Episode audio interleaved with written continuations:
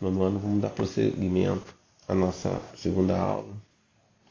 A gente vai falar um pouco sobre o terrorismo, em contrapartida sobre a questão do terrorismo nos Estados Unidos, principalmente é, nos atentados de 11 de setembro de 2001.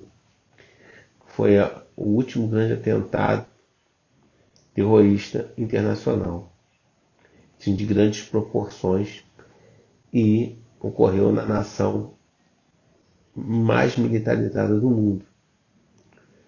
Esse atentado ele vai ocorrer quando a Al-Qaeda, através de seus terroristas, tomam aviões e dois desses aviões que são tomados são jogados nos, em dois prédios comerciais que são chamados de Torres Gêmeas em Nova York.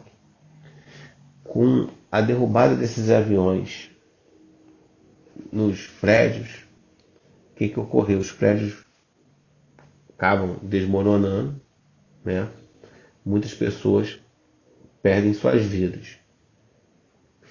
Então esse foi conhecido como o maior ataque terrorista nos Estados Unidos e no mundo. A partir daí, os Estados Unidos tentam, na verdade, o contra-ataque, né? Um, uma revanche em relação aos terroristas que fizeram esse atentado. E como vai ser essa revanche, esse contra-ataque estadunidense. Ele vai ocorrer a partir de uma doutrina chamada doutrina Bush. Nessa época, os Estados Unidos tinham como presidente George W. Bush. E ele vai criar essa doutrina chamada doutrina Bush, que seria uma estratégia para se defender dos terroristas. E como é que seria essa estratégia? seria através da chamada guerra preventiva. E, na verdade, seria um ataque norte-americano a países que eram possíveis inimigos dos Estados Unidos e que tinham culpa nesse atentado.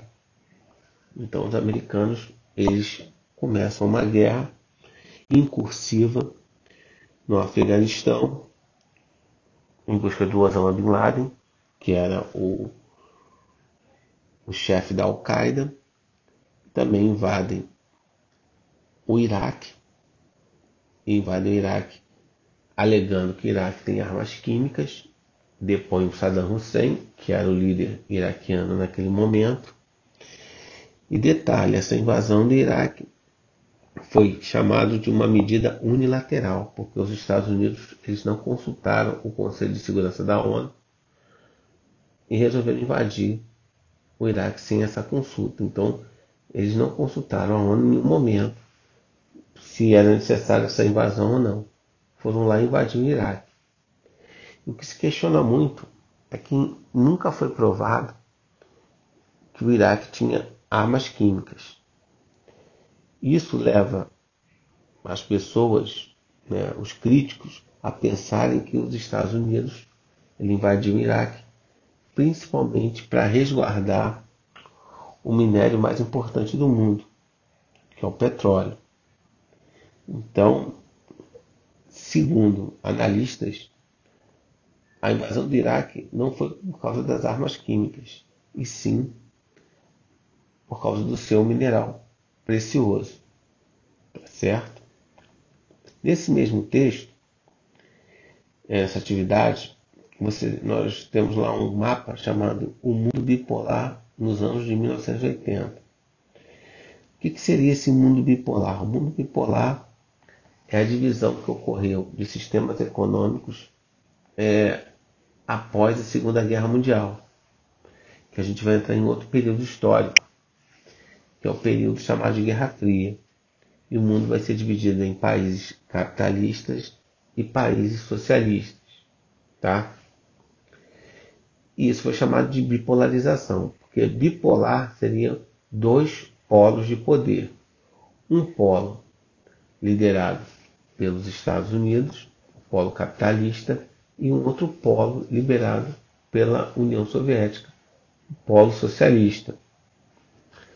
Tá certo? Isso é importante vocês saberem quando foram ver esse mapa do mundo bipolar.